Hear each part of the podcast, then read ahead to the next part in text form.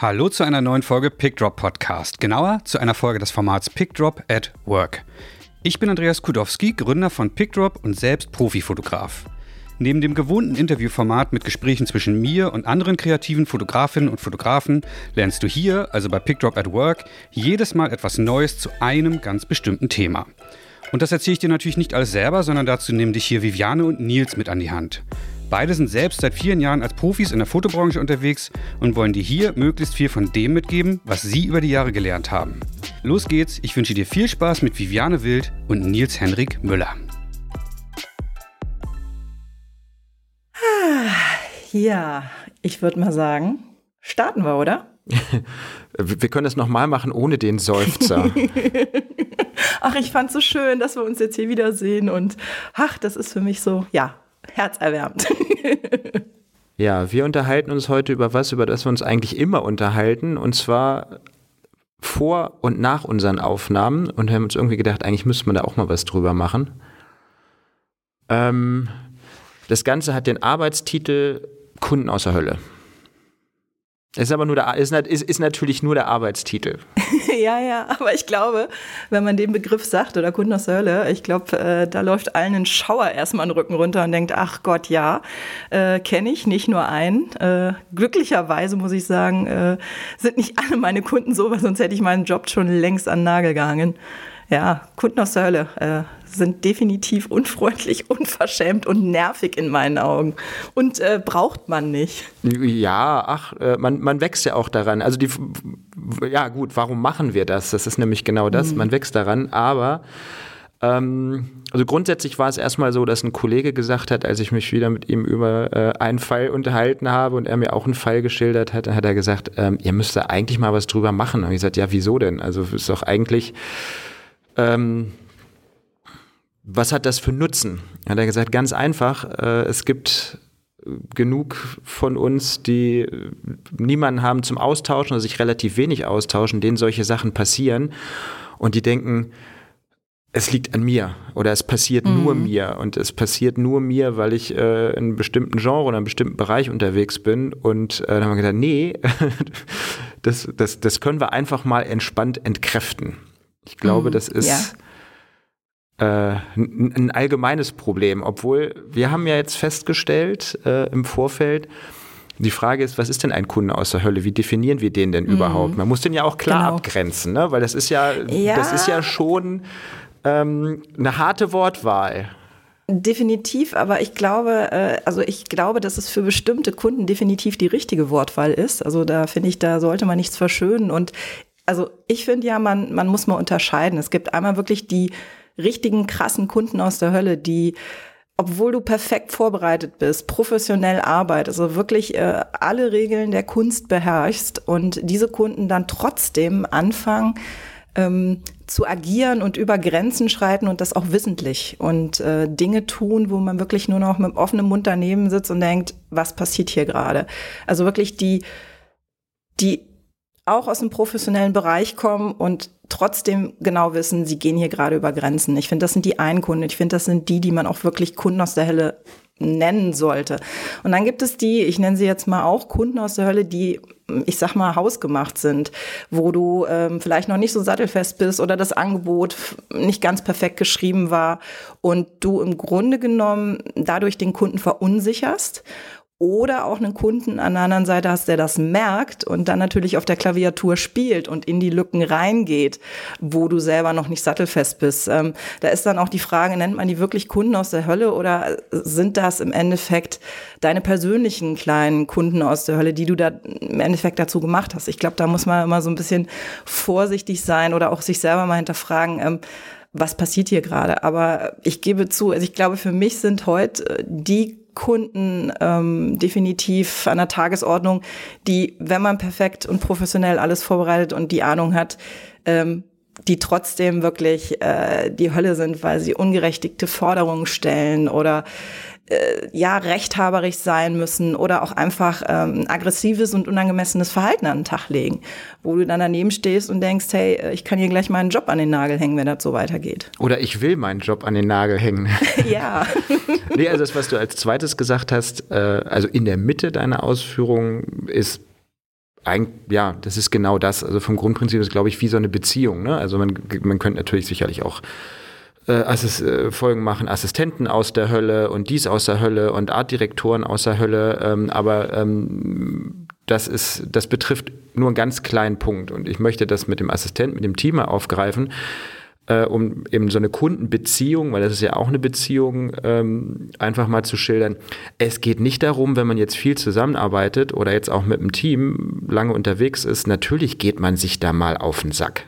Ja, und natürlich macht er irgendwie mal was, was einen zur Weißglut treibt. Und dann ähm, ärgert man sich darüber, dann ähm, rauft man sich wieder zusammen. Aber es gibt eben da auch Punkte, es gibt rote Linien. Es gibt richtig, richtig, richtig rote Linien. Und ähm, wo man einfach sagen kann, okay, man muss hier die Beziehung, also im Rahmen eines Teams zum Beispiel, einfach beenden, wo man sagt, das geht nicht.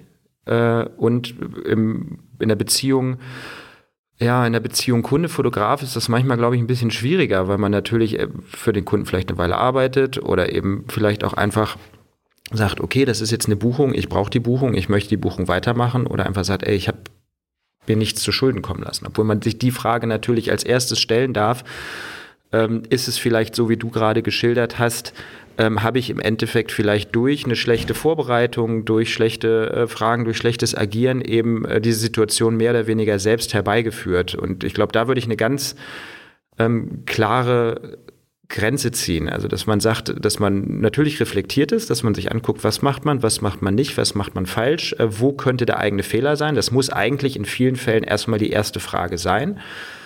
Ähm, und dann ist es aber auf der anderen Seite, genau wie du sagst, äh, das Ding, wo du unverschuldet in eine Situation kommst, bei der du einfach nicht mehr gewinnen kannst. Wo du sagst, das ist jetzt einfach, du steckst da drin, es ist wirklich Oberkante, Unterlippe, du kommst da nicht raus.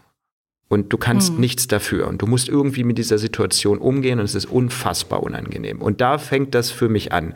Also so Sachen, wo du nach Hause kommst, weil ich mit Kollegen äh, unterhältst und der Gegenüber dann nicht sagt, ja, oh, hm, das war jetzt aber unangenehm, sondern wo der Gegenüber mit einem offenen Mund steht und sagt, oh, das haben die nicht gemacht, oder? Oder das haben die nicht mhm. gesagt, das haben die nicht getan, oder? Und das ist eigentlich so für mich diese Demarkationslinie, wo man sagt, okay, dann reden wir tatsächlich über Kunden aus der Hölle. Ja, und die, also ich finde, diese Art von, von Kunden oder die Menschen, die dahinter stecken, äh, ich finde auch immer, dass die einem ähm, ja, also wirklich sprachlos machen. Ich finde, wenn man so einen Kunden hat, dann, äh, wie du schon sagst, dann kommt man am Abend nach Hause, fragt sich, was war das eigentlich und versucht es irgendwie einzuordnen und oft geht es gar nicht. Also weil da auch, also meiner Meinung nach auch sehr viele Emotionen dann bei einem selber hochkochen. Ich finde auch immer die Schwierigkeit bei so einer Geschichte dann, ähm, wie bleibe ich ruhig, wie bleibe ich professionell, weil das ist ja dann auch die Kunst der Klaviatur, äh, wirklich sich zurückzunehmen, zu überlegen, okay, ähm, ich habe jetzt hier eine Situation, ich komme hier nicht raus, aber was sind die nächsten Steps, wie gehe ich damit um?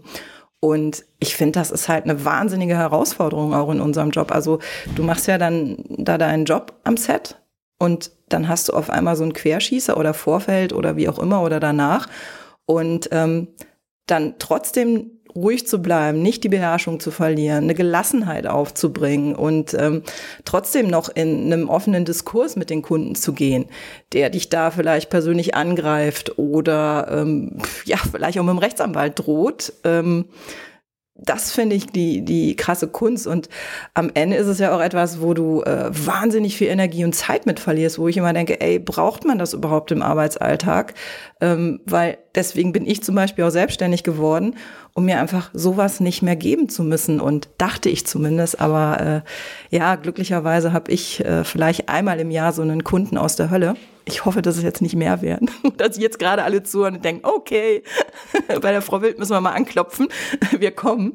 Ähm, aber alles in allem finde ich, ähm, ja, diese, dieser Umgang damit, ähm, den finde ich am, am allerschwierigsten. Also ist jetzt auch die Frage an dich. Ich weiß jetzt nicht, was, was waren so dein krassester Kunde aus der Hölle, wo du wirklich ins, ins äh, Wanken geraten bist? Ja gut, es ist vielfältig. Ne? Also es gibt, äh, ähm, also ich habe tatsächlich festgestellt und ich habe mich gefragt, warum das so ist, dass ähm, Also ich habe jetzt wirklich mal nachgeguckt. Ich habe in den letzten Jahren habe ich äh, mein Umsatz mit Werbeagenturen ist stabil bei 25 Prozent. Irgendwo so um 25 Prozent meines Gesamtjahresumsatzes läuft über Werbeagenturen unterschiedlicher Größen. Ähm, es gibt, das muss ich vorweg sagen, ähm, viele Werbeagenturen, mit denen ich sehr gut und sehr vertrauensvoll und auch schon länger zusammenarbeite, mit einer ganz, ganz angenehmen Atmosphäre. Ich muss aber sagen, also grundsätzlich habe ich auch eher weniger Stress mit Kunden, aber 95 Prozent des Stresses, den ich insgesamt mit Kunden habe, entfällt auf Werbeagenturen. Da kann man sich ja später dann mal überlegen, oder wir können ja nach gleich mal gucken oder überlegen, woran das liegen könnte. Aber ähm, ich glaube, dass man meiner Werbeagentur dann eben manchmal auch denkt, okay, die auf der anderen Seite, die wissen ja genau, was sie tun. Das ist ja deren täglich Brot. Ne? Bei so einem mhm. anderen, bei einem normalen Endkunden ist es ja häufig so, die haben dann eine Corporate-Abteilung oder eine Unternehmenskommunikation und bei ganz kleinen äh, Unternehmen ist das dann manchmal so, dass das äh, die berüh der berühmte Herr Meier aus der Buchhaltung ist, der nebenbei noch die Unternehmenskommunikation so ein bisschen mitmacht. Also vom Grundprinzip so wie der Auftrag, Beauftragte für Datenschutz, den gibt es auch überall. Das heißt, irgendwer äh, ist nicht schnell genug weggerannt und macht dann eben die Unternehmenskommunikation. Dann gibt es Unternehmen, die haben eine komplette Corporate-Abteilung. Ähm, bei den großen Unternehmen ist es in der Regel so, dass da wirklich gute Leute sitzen, weil die äh, sich nämlich auch ganz gerne mal bei Werbeagenturen die guten Leute abgreifen und ihnen sagen, Mensch, wie wär's denn mal mit äh, guten Arbeitszeiten, respektvollem Umgang und äh, einem besseren Gehalt? Und deswegen sind die großen Kommunikationsabteilungen sehr oft sehr gut besetzt. Und ich glaube, dass das dafür sorgt, dass auf Kundenseite das eben nicht so häufig ist, ähm, weil man mhm. eben äh, den, bei den die großen Arbeiten relativ professionell oder sehr professionell, extrem professionell und bei den kleinen da, den kann man halt einfach gewisse Sachen nicht übel nehmen, weil die viele Sachen einfach nicht wissen. Da ist es auch die Aufgabe des Fotografen, das gut vorzubereiten. Und ich glaube, wenn man das macht, dann passiert einem da auch nicht so viel. Und ähm, also die Hardcore-Fälle habe ich eigentlich mit Werbeagenturen. Und das sind, ja, das sind ganz unterschiedliche Sachen. Also eine Sache, die mir, die mir tatsächlich als erstes eingefallen ist, ist, ähm, habe ich für eine Werbeagentur einen Job gemacht. Und da kam natürlich erstmal das Geld nicht und dann habe ich da äh, nachgefragt und äh, dann kam äh, äh dann kam das Geld und einfach 1000 Euro zu wenig überwiesen. Ach du Scheiße, okay. Gab es eine Begründung? Ja, ich habe dann angerufen und habe gesagt, was, was soll denn das? Und äh, mhm. dann haben die gesagt, na ja, also äh, ähm, sie müssten ja auch irgendwie äh, gucken und der Kunde hätte jetzt nicht so viel und vor allen Dingen müssten sie ja noch die äh, KSK für mich bezahlen.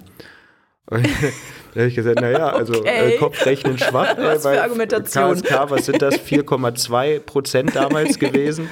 Mhm. Äh, so groß war das Volumen jetzt nicht. Also es war ein relativ kleiner Job im Gesamtvolumen, vielleicht so 4000 Euro. Das heißt, die haben einfach mhm. mal 25 Prozent weniger bezahlt.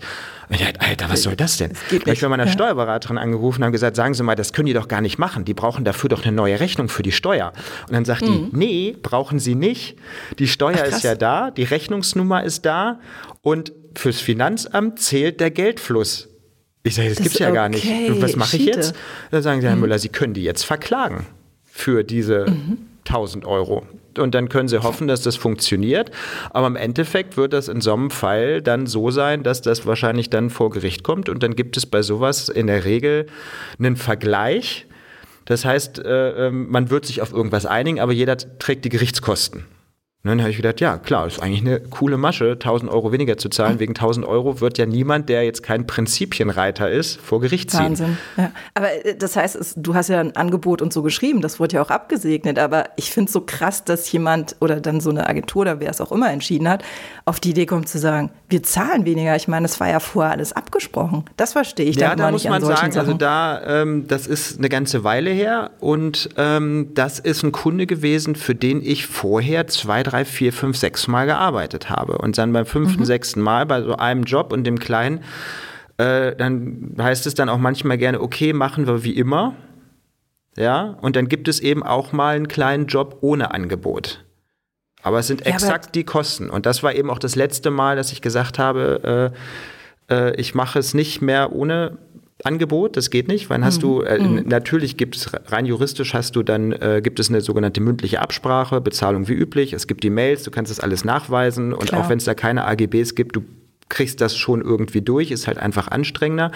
Das war für mich aber der letzte Punkt. Es hat sich aber geil aufgelöst, weil der Endkunde wollte noch ein weiteres Shooting haben, ein paar Wochen später. Und dann habe ich gesagt, ja, nee, klar, kein Problem. Hab denen auch ein Angebot dann eben mhm. geschrieben mit mhm. einem Zip mhm. und Zap der Werbeagentur und habe dann äh, 48 Stunden vor Shootingbeginn äh, der Werbeagentur eine Mail geschrieben und gesagt, ihr habt jetzt die Möglichkeit, äh, mir innerhalb der nächsten 24 Stunden das fehlende Geld zu überweisen und sehe ich mich leider gezwungen, eurem Endkunden zu sagen, warum ich dieses Mal nicht für ihn arbeiten kann. ja. Ne? Also das ist, das ist ja, dann denkst du, okay, das ist dann das ja, ist Karma-Punkt. Ja, ich sag mal, ne? ja, aber ich sag mal, weißt du, der Punkt ist, die haben ja auch nicht fair mit dir gesprochen. Ich meine, wenn das jetzt das erste Mal ist, dass du mit so einem Kunden arbeitest, dann fragst du dich danach, was soll das und äh, willst du mit dem überhaupt nochmal arbeiten? Aber was ich total krass an der Geschichte finde, ist, du hast mit denen schon länger gearbeitet. Und da gab es ja eigentlich, oder würde man meinen, gibt es ja eine Vertrauensbasis. Und das, was da passiert ist, war ja überhaupt kein fairer Dialog. Die hätten ja auch vorher mal äh, anrufen können, hey Nils, pass auf, folgende Situation. Wir überweisen dir jetzt mal 1000 Euro weniger aus diesen Gründen, aber können wir das irgendwie anders verrechnen? Oder, also, weißt du, wenn es da irgendwie Probleme gibt, kann man ja immer irgendwie reden auch wenn es in dem Moment nicht gerechtfertigt ist. Aber ähm, das finde ich schon echt dreist. Äh, aber ich finde es geil, dass du da äh, einen Weg gefunden hast, genau mit dem gleichen Prinzip, wie sie arbeiten, zurückzuschießen. Also ähm, finde ich cool. Also ja, ja sehr gut, geil. Das ist, Und das haben, ist, haben sie es gemacht? Also, Was? Haben Sie es gemacht? Ja, natürlich. Also das Geld überwiesen? Ja, klar. Natürlich. Ja. Also ähm, da, da habe ich auch noch eine vergleichbare Sache. Das war äh, eine Anwaltskanzlei. Danach habe ich übrigens erstmal fünf Jahre nicht für Anwaltskanzleien gearbeitet, weil ich gedacht habe, oh. da habe ich keinen Bock mehr drauf. Mittlerweile habe ich wieder äh, ein paar Kunden in dem Bereich, mit denen ich sehr gerne mhm. zusammenarbeite. Und zwar hat eine Anwaltskanzlei äh, auch erst nicht überwiesen und dann äh, ja, auch, ich weiß gar nicht wie viel, 2000 äh, Euro weniger, 1000 Euro weniger, also ich glaube so ein, auch so ein Drittel roundabout. Und äh, da habe ich da angerufen und dann gesagt, ja, oder nee, äh, telefonisch war da niemand mehr erreichbar. Dann habe ich zurückgeschrieben und äh, habe dann gefragt, was denn da ist. Und dann haben sie gesagt, naja, also sie seien jetzt, äh, die eine Anwältin sei mit den Bildern nicht so zufrieden gewesen und die könnten sie jetzt hm. nicht verwenden und deswegen haben sie die Rechnung gemindert. So. Ähm, wow, okay. Da sind ja, sie natürlich erstmal an der falschen Ad Adresse, weil äh, du kannst äh, eine Rechnung dann mindern, wenn, also ich sag mal, wenn du jetzt ein offizielles Briefing hast, wo alles ganz genau drinsteht und du hältst dich so gar nicht dran. Ne? Oder wenn die Bilder technisch nicht ausreichen. So, das kommt aus dem Handwerk. Ja, das heißt, wenn jetzt irgendwie ein Zimmermann hier irgendeinen Blödsinn macht, dann hat der aber, wenn das nicht technisch korrekt ist, hat er die Möglichkeit, auf eigene Kosten das zweimal nachzubessern, bevor der Kunde die Rechnung mindern darf. So, bei einer Anwaltskanzlei ist das dann aber ganz gerne so, dass die sagt, naja, er kann uns ja verklagen, ist ja kein Problem. ja, klar. So, der Punkt ja. dabei war aber, äh, ähm, erstens habe ich äh, ähm, ich habe einen Rechner rein fotografiert. Das heißt, wir haben dafür extra noch die kleinen JPEGs, die Vorschau-JPEGs erzeugt, die eben auch da sind. Die sind alle abgenommen worden, die Bilder. Ich habe einen Assistenten dabei gehabt. Ich war nicht alleine. Das heißt, ähm, wenn dir dann drei Tage später die Bilder nicht gefallen, das sind an, an der Stelle halt wirklich ihr Problem. Der Punkt ist aber, du hast dann erstmal die Kohle nicht. Und ähm, das war aber eine Kanzlei, ich glaube, die hatten zehn Anwälte und äh, wir haben da über boah, ein, zwei Tage gearbeitet und es war wirklich eine sehr angenehme Atmosphäre bei den ganzen Porträts. Und es hat Spaß gemacht und mit den Leuten und so weiter. Und dann habe ich mir gedacht, na, Moment, ähm, das probiere ich in diesem Fall mal anders. Und äh, weil ich hatte die Vermutung, dass das die eine Anwältin war, die eben auch mit der Unternehmenskommunikation dieser Kanzlei betraut war, dass die da halt irgendwie Druck von der anderen Anwältin gekriegt hat und dann sauer mhm. war und das dann weitergegeben hat. Und dann habe ich mir einfach gedacht, okay, dann schreibst du dann schreibst den Kunden jetzt ab, schreibst das Geld ab und probierst halt mal so eine unkonventionellere Sache und habe eine Mail geschrieben mit allen Anwälten der Kanzlei in CC weil die mhm. Mailadressen, die stehen ja auf der Internetseite. Mhm, mhm. Und ja, habe mich nochmal für das Shooting bedankt und habe äh, äh, gesagt, dass ich mich wirklich gefreut habe mit der Atmosphäre und äh, dass man auch über den Rechtsbereich, den die da hatten, so viel gelernt hat und dass ich es bei ihnen einfach wirklich genossen habe. Dass ich es zwar grundsätzlich schade finde, dass das Ganze am Ende jetzt so einen äh, äh, unangenehmen Ausgang hat, aber dass ich mich eigentlich bei jedem nochmal persönlich dafür bedanken wollte, dass dieser Umgang einfach so angenehm war. So, und dann hat sich das intern halt einfach verselbstständigt, weil da kannst du ja die Uhr danach stellen, dass irgendjemand, der sich da wohlgefühlt hat, fragt, äh, sagt mal, was habt ihr da jetzt eigentlich gemacht, dass diese Mail zustande kommt? Und das ja. ging dann auch relativ schnell, dass das Geld gekommen ist. Das haben wir dann intern geklärt. Mhm. Ja, ich, ich, ich glaube immer, also ich glaube, das ist so, du hast ja echt Situationen, wo du erstmal ja, meiner Meinung nach erstmal so zurücktreten musst und überlegst, hey, wie gehst du damit um? Und es ist halt bei einer Anwaltskanzlei, wenn du da mit dem Anwalt drohst, oh Gott, ja, vergiss es. Ich meine, ähm, ja, kannst du machen, aber am Ende ist die Frage, was kommt dabei rum? Nämlich meiner Meinung nach nichts. Und ich ha, ist interessant, weil ähm, du hast ja so ein bisschen eben diese Geschichte, bei dir sind es die Werbeagenturen. Ähm, bei mir ist es ja so, dass ich weniger mit Werbeagenturen zu tun habe, sondern mit Direktkunden. Und ähm, dann, wenn mal jemand dazwischen geschaltet ist, wie eine Produktion oder die Werbung, habe ich auch äh, interessanterweise da eher die Kunden aus der Hölle-Geschichte hinter mir. Also äh, das Krasseste, was ich echt erlebt habe, war mit einem Produzenten. Ähm, also kann man gar nicht sagen. Also da gab's äh, Übergriffigkeiten am Set, da gab's, äh, man, also mir wurde sozusagen der Mund verboten vor den Kunden. Also vielleicht so als, als erste Geschichte, es war wirklich ein, ein größeres Shooting von vier Tagen. Ich glaube, das war so in meinem vierten oder fünften Jahr, als ich da diesen Job bekommen habe. Und wir hatten halt ein Vorgespräch, wie das immer ist. Ich habe ein Angebot geschrieben, alles super. Und ich sollte die Produktion nicht übernehmen. Klar, ist ja auch ein Produzent. Wobei ich nachher rauskriegte, dass er eigentlich im Filmbereich ist und nicht im Foto. Wie er also an den Job gekommen ist, weiß ich nicht. Ja gut, naja, bei dem einen hast du ein Bild pro Minute und bei dem anderen äh, pro Sekunde und beim anderen 25. Also das ist ja, ja nicht so. aber das war irgendwie so, war ein bisschen eigenartig. Naja, auf jeden Fall äh, treffen wir dann irgendwie bei ihm da auch, auch in der Firma. Und die Firma war sein privates äh, Büro, also also seine private Wohnung, wo ich um 10 Uhr sein sollte. Ja, und um 10 Uhr öffnete der nicht. Und wenn du ihn anriefst, ging nicht ans Telefon. Viertelstunde später sagte er, er hätte noch geschlafen. Also so ging es halt los. So, und dann hatte er da seine Assistentin und ähm, also alles in allem, die ganzen Absprachen liefen sehr schleppend und äh, vier Tage vor Shooting standen noch nicht die Locations. Und man muss dazu sagen, das war ein riesengroßer Kunde. Es ging um Fahrstühle in dem Moment. Und äh, das heißt, die Locations hätte ich eigentlich vorher sehen müssen. Das war auch so abgesprochen, aber die waren angeblich vom Kunden noch nicht freigegeben. Also es hieß immer ja, der Kunde hat noch nicht freigegeben, der Kunde hat noch nicht freigegeben. Es wird schon so. Ich kriegte halt immer mehr Bauchschmerzen und ähm, ja, und auch, äh, es war dann so, dass dieses Briefing vom Kunden, also die haben ja auch dann ein krasses CI, bekam ich dann irgendwie auch vier Tage vorher und ich gucke da rein denke so, ey, da müssen Farben eingehalten werden und, und, und, da müssen Props besorgt werden. Was ist denn hier mit Styling und äh, keine Ahnung. Ja, und immer wenn ich meine Nachfragen hatte, ja, ist alles besorgt und wir kümmern uns drum und als ich das dann sagte mit diesen Farben, ist dem fast die Kinnlage runtergefallen, wo ich auch dachte, ach du grüne Neune, das kann ja was werden. Naja, ähm, ich dachte, okay, Produzent wird schon wissen, was er tut. Er hat sich um alles gekümmert und äh, ja, im Endeffekt der erste Shooting-Tag rückt an. Ähm, es fing damit an, dass alle am Set waren, außer ihm und den Modellen. Und es war ein großer Cast von europäischen Modellen und asiatischen Modellen mit Kindernmodellen. Und äh, er kam zweieinhalb Stunden später mit diesen Modellen ans Set, weil er verpeilt hatte, den Wagen vorher zu mieten. Also so ging das los. Und ja, die Props waren natürlich nicht besorgt. Die Stylistin war eigentlich seine Assistentin. Ähm, Haar und Make-up war nicht gebrieft. Also ich stand da im Endeffekt vorm Set, wo keiner wusste, was er tut.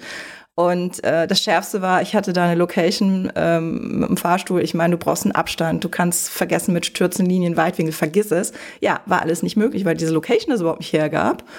Und äh, dann kam auch noch der Kunde und der fand die Location auch noch scheiße. Also alles in allem Vorbereitung lief gegen Arsch. Ähm, und das Schlimme an der Sache war dann eigentlich, dass ähm, im Grunde genommen er dann aber mir alles in den Schuhe schob, so von wegen sich beim Kunden profilierte. Es war auch so dann die Situation, dass dem Kunden die Location nicht gefiel, weil irgendwelche ja, ich glaube, im Hintergrund waren irgendwelche Kacheln zu sehen, die nicht in Ordnung war, wo er dann meinte, oder der Kunde auf mich zukam, ja, die Kacheln und kann man da was machen? Und dann habe ich ganz klar gesagt, klar, äh, können wir über die Post regeln, aber ist dann nochmal ein anderer Preis. Und in dem Moment hatte ich einen Ellbogen in den Rücken. Und ich dachte, ey, was geht denn hier ab? Und äh, wurde dann sozusagen zur Seite gezogen, äh, ja, was mir denn einfallen würde, mit dem Kunden zu kommunizieren.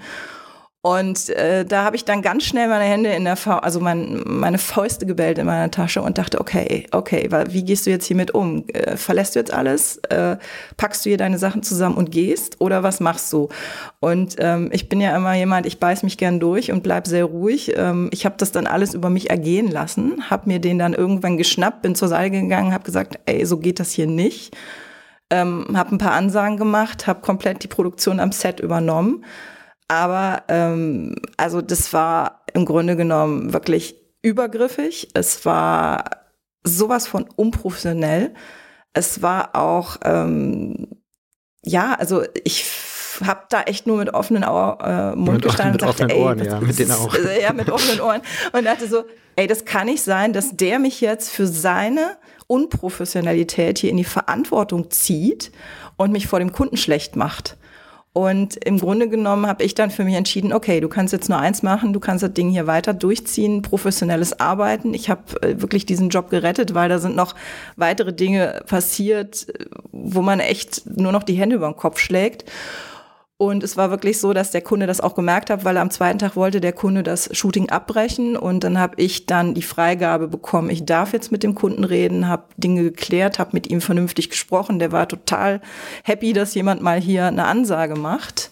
Und äh, im Endeffekt habe ich das Ding gerettet und der Kunde hat es halt mitgekriegt. Und dadurch hat im Endeffekt dieser Auftraggeber, dieser Produzent, äh, ja, nicht mehr dieses Spiel treiben können am Set. Er hat es natürlich weiter versucht. Äh, ich habe es an mir abprallen lassen.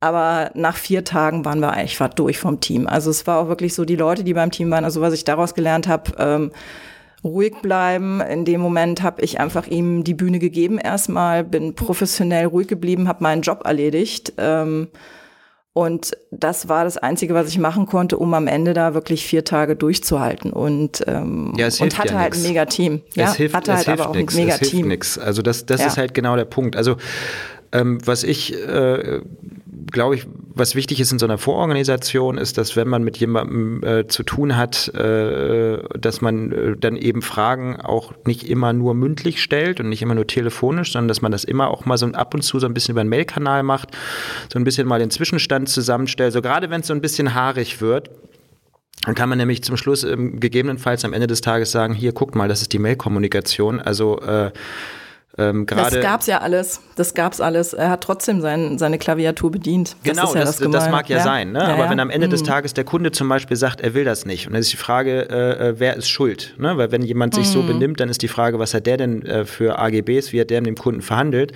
Weil wenn der Kunde nämlich einfach sagt, wir brechen das jetzt hier ab und wir zahlen das auch nicht, ja, und der hat dann sich gegenüber dem Kunden im Verhandeln genauso unprofessionell verhalten wie dir gegenüber am Set, dann ist nämlich die Frage, wer trägt das ganze Geld? Weil diese ganzen äh, mhm. Models äh, wenn er die jetzt nicht irgendwie selber aus seinem Freundeskreis rekrutiert haben, die müssen ja auch irgendwie bezahlt werden. Und eine Produktion. Ja, war, also schwierig ja. wird es halt, wenn eine Produktion eine Größe hat, wo du sagst, okay, es geht hier um richtig Kohle. Ne? Und wenn da dann solche Sachen mit dabei sind. Also es gibt ja so dieses äh, der Teufel trägt Prada-Prinzip und wo du dann halt die Werbeproduktion hast, wo dann manchmal Kunden oder Artdirektoren am Set hast, die äh, ja, die sich, ja, wie du auch sagst, die sich wahlweise profilieren müssen oder die irgendwie durch das, was sie vorher mit dem Kunden besprochen haben, denn wäre so ein so ein Lügengebilde aufgebaut haben und eben klar sein muss, äh, der Fotograf oder die Fotografin und Team darf eigentlich nicht direkt mit dem Kunden sprechen. Ne? Ja, wobei und ich das auch immer nicht verstehe, warum gibt's dieses, also äh, das ist immer, denke ich, so, was soll denn das? Also dieses ganze Machtgehabe oder sich profilierende, wo ich immer denke, es macht's doch eigentlich einfacher. Ich, Im Endeffekt, derjenige, der sich da profilieren will, der profitiert ja eigentlich nur davon, äh, wenn er jemanden am Set hat, der, der professionell arbeitet. Na gut, die Frage ist, äh, ja gut, das würde jetzt sehr weit führen. Wir haben auch mal überlegt, ob wir mal so ein Special-Werbeagenturen machen. Ne? Und äh, also mir ist heute auch wirklich wichtig, ja. dass es nicht einfach nur um Kundenbashing geht, sondern dass man einfach sagt, es ist ein wirklich kleiner Prozentsatz.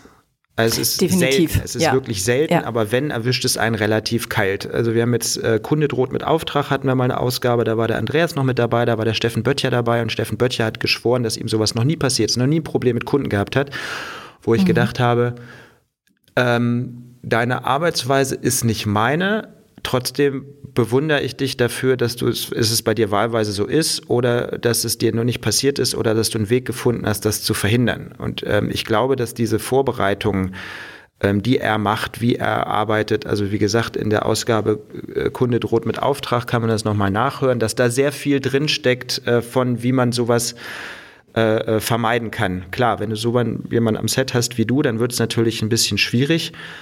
Aber ähm, das ist, ja, bei mir ist. Na, ich glaube, äh, also äh, zum Thema Vermeidung, glaube ich, ist, ist ein ganz wichtiger Punkt, den du da ansprichst. Ich denke, dass ähm, man wirklich Kunden aus der Hölle erstmal kleinere Geschichten vermeiden kann, wenn man wirklich zum Beispiel, wie du schon eben sagtest, ein, ein gutes Angebot. Also wirklich Absprachen hast. Also so aus meiner Erfahrung heraus habe ich zum Beispiel Kunden aus der Hölle gehabt oder die haben sich dazu entwickelt, weil einfach bestimmte Dinge vorher nicht ganz klar von meiner Seite aus abgesprochen waren.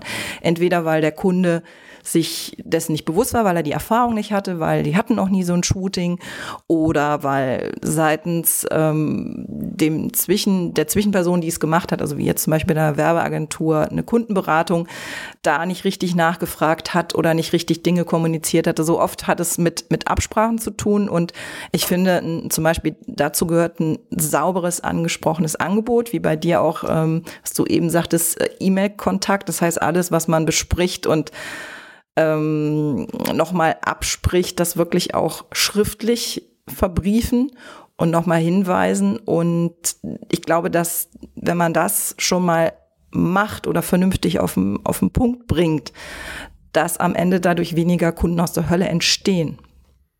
Ja, oder weniger Situationen, wo potenzielle Kunden aus der Hölle dann den, denen dann irgendwie die Hörnchen auf der, äh, auf der Stirn genau. wachsen. Also ich glaube auch, äh, also es gibt Dinge, wenn die einem passieren, die passieren einem im besten nur besten Fall nur einmal. Das heißt, im nächsten, äh, mhm. beim nächsten Mal sieht man dann voraus, was da kommen könnte. Ne? Und ich habe jetzt hier auch, ich habe jetzt hier eine, eine lange Liste von Fallbeispielen, wo ich sage, okay, das ist mir jeweils nur ein einziges Mal passiert.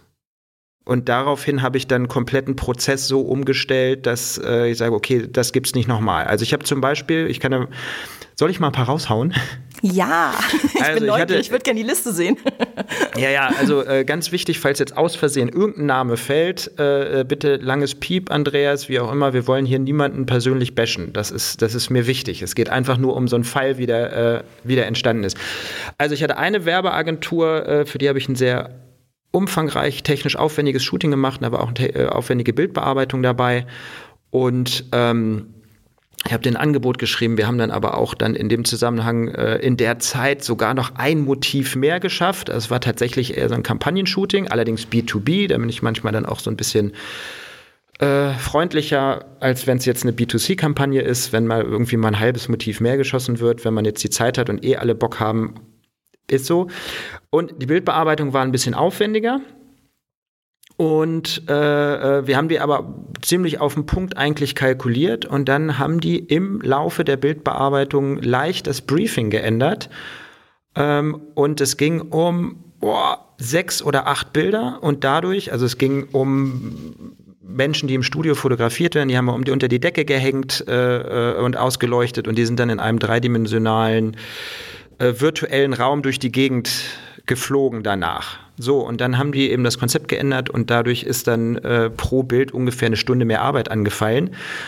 Und ähm, der Art Director hat aber direkt mit meiner Bildbearbeiterin kommuniziert. Und dann ist die Arbeit angefallen und dann hatten wir eben sechs Stunden oder acht Stunden mehr auf dem Zettel. Und dann habe ich danach gesagt, okay, ähm, dann rechnen wir die jetzt ab. Äh, und dann haben die gesagt, nö, das hm, ist ja nicht okay. unser Problem. Du hast uns kein KVA geschickt, sondern ein Angebot. So, und ein Angebot, oh. ja genau, ganz genau. Und es sind, äh, kann man sich ja, weiß ich was, sechs Stunden, ah, was war das damals, 70, 80 Euro. Es ging um 350, 400 Euro. Am Ende des Tages äh, ähm, habe ich mich mit meiner Bildbearbeiterin unterhalten, die hat sich tausendmal entschuldigt, dass sie sich mit mir dann, äh, dass sie nicht gesagt hat, als die Stunden ausgeschöpft waren. Und deshalb, seitdem ist es für mich erstens so, äh, ähm, dass ich sage, wenn ich ein Stundenkontingent habe für die Bildbearbeitung, wird die der Bildbearbeitung sofort, also erstens kommuniziert und es wird permanent auf die Stunden und wenn auch nur in Aussicht steht, dass dieses Kontingent angekratzt wird, also diese Grenze, wird sofort zurückgemeldet, mit der Agentur gesprochen und dann wird ein Strich gemacht. es wird auf keinen Fall auch nur eine Minute länger gearbeitet als das, was da drin steht, ohne eine schriftliche Absprache, hm. ohne eine schriftliche Zusage des Dings. Zumindest haben die uns dann tatsächlich damit sitzen lassen. Das heißt, die hatten ein Motiv mehr, die hatten dann die Bilder und es ging um 350 Euro. Und das war was, das hat mich wirklich so richtig, äh, äh ja, man kann es gar nicht sagen, verletzt. Ja, vor und allem, es, ist, es hat mit, es ist ja auch keine Wertschätzung und vor allem auch dieses, ähm, wo ich sage, weißt du, wenn du einen Handwerker äh, bei dir zu Hause hast und der bleibt drei Stunden länger, dann genau. wird das sofort bezahlt. Aber in dem Moment, wo es um Fotografie oder Bildbearbeitung geht, äh, da denken sich dann die genau, Leute, genau. das da, gibt's Da muss man aber sagen, äh, ähm, das sind zwei Sachen. Also erstens habe ich das umgestellt und das zweite ist, das war damals eine Werbeagentur und jetzt wird's spannend. Ne? Also drei Totenköpfe, Ausrufezeichen, bitte alle zuhören. Es gibt Werbeagenturen, die verdeckte Provisionen kassieren. Das ist relativ selten, aber es gibt sie. Eine verdeckte Provision, also normalerweise ist es ja so, äh, eine Werbeagentur ruft bei dir an und die Werbeagentur kriegt das Angebot auf ihren Namen.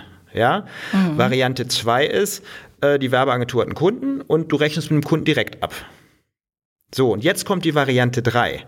Die Werbeagentur fragt dich an und sagt, du sollst dem Kunden ein Angebot schreiben, aber für sie 15% äh, Provision mit einkalkulieren. So, das, das heißt, nur. und äh, der Punkt dabei ist, äh, normale Marktwirtschaft wäre ja, weil ich was sagen wir mal, äh, eine Werbeagentur fragt dich an, du schreibst ein Angebot und die Werbeagentur denkt sich, hey, der Fotograf ist wirklich gut, aber der ist viel zu billig den berechnen wir jetzt für das Dreifache. So, wenn das Dreifache, also sagen wir mal, du schreibst nehmen wir irgendeine runde Summe, du schreibst 1000 Euro auf. So, und der, die Werbeagentur hat das Gefühl, boah, aber für das Ding kann man auch 3000 nehmen, sagt dem Kunden 3000, der Kunde zahlt 3000, weil 3000 der marktübliche Preis ist. Ne, das ist vom Grundprinzip wie auf dem Markt, wo du auf dem Markt den Apfel kaufst, der kauft den günstig ein, verkauft den teurer weiter, das dazwischen gehört ihm. Das ist ganz normale Marktwirtschaft. Das ist auch vollkommen okay. Ja? Nicht okay ist es, wenn die Werbeagentur beigeht, dem Kunden, äh, dem Fotografen sagt, du schreibst das Angebot direkt dem Kunden und schlägst dann noch 15 Prozent drauf, die wir kriegen. Das ist nämlich die Absprache zweier zum Schaden eines Dritten und das, was dann auf dem Angebot steht, ist ja dann nicht mehr der marktübliche Preis. Aber ist das nicht genauso? Also ich kenne es eigentlich mit Werbeagenturen, mit denen ich zusammengearbeitet habe, dass die mein Angebot bekommen und dann 15 bis 25 Prozent draufgeschlagen haben. Das ist doch eigentlich ja, die, die Werbe gleiche... die Werbeagentur kriegt das und die berechnet das weiter. Da weiß ja jeder, eine Werbeagentur nimmt einen Mock-up oder kann einen Mock-up ja. nehmen. Das heißt, es gibt gegenüber ja. dem Kunden eine transparente Kommunikation. Ach, du meinst dieses Int, alles genau, klar. Genau, das ist nämlich nicht transparent. Äh, dem Kunden wird ja vorgegaukelt, ja, dass der, die Werbeagentur den Fotografen hat und dass sie den besten Preis kriegen und der bietet das direkt an und so weiter und so fort. Und danach stellen die dem Fotografen eine Rechnung über 15 Prozent. Mhm. So, und mit diesen Agenturen gibt es, ich habe das dreimal gehabt, äh, mit, das sind die, mit denen es den meisten Stress gibt. Ja, aber eigentlich ne, weil erstens geht das los, dass die sagen, ja? ja, der Kunde ist total preissensibel. Wo ich mir einfach mhm. denke, das ist ja kein Problem, wir ja. können ja bei euren 20 Prozent mal als erstes anfangen. Ja. Ähm, das nächste ist dann, äh, äh, dass diese ganze Organisation, das heißt, die geben auch ganz gerne die Verantwortung ab, wenn was schief läuft. Dieses ja, Ding klar. mit der Bildbearbeitung ja. war zum Beispiel mhm. auch so ein Ding. Und, boah, genau, eine Agentur hatte ich, das war geil. Äh, und zwar gibt es ähm, häufig so äh, äh Verschwiegen Heitsvereinbarung. Ja. Ne? Also das, mhm. was Deiner am Set gemacht hat mit äh, hier red nicht mit dem Kunden, das gibt es auch in schriftlich. Und da steht dann drin zum Beispiel, ähm, du darfst innerhalb, äh, ach nein, der Kunde, für den du jetzt arbeitest, der ja unser Kunde ist, für den darfst du danach niemals direkt arbeiten. Mhm. Ja, kenne ich diese äh, Sachen. Du darfst ja. nicht mit ihm direkt sprechen. Mhm. Und du darfst keine direkte Kundenanfrage, du darfst nicht direkt Kontakt zu ihm. Also das ist so eine ganze Liste von Sachen, die du nicht darfst. Und da steht dann irgendwo drin, wenn du das nicht einhältst, ähm, wird eine Vertragsstrafe von, Strafe von 20.000 Euro fällig. So. Und ähm, da habe ich dann irgendwann mal meinen Anwalt gefragt und er gesagt, was, das ist ja, äh, äh, das kann ja nicht sein. Das gibt's ja gar nicht. Ne? Also wie gesagt, erstmal eine Agentur, die eine Provision hat und dann eben noch so einen Vertrag.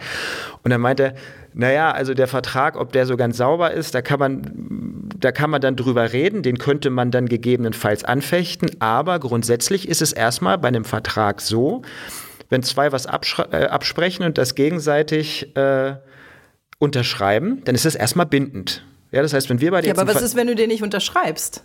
Dann, also dann du kriegst, kriegst den, Job, dann und arbeiten die nicht mit dir. Okay. Ne? Das ist genauso wie äh, bei, äh, äh, was ich weiß, wenn du für ein Magazin arbeitest und da steht drin, wie die Nutzungsrechte für dein Bild sind und du verkaufst deine Seele und so weiter, dann sagt Magazin, Verlag XY, wenn du das nicht unterschreibst, dann kriegst du den Job nicht.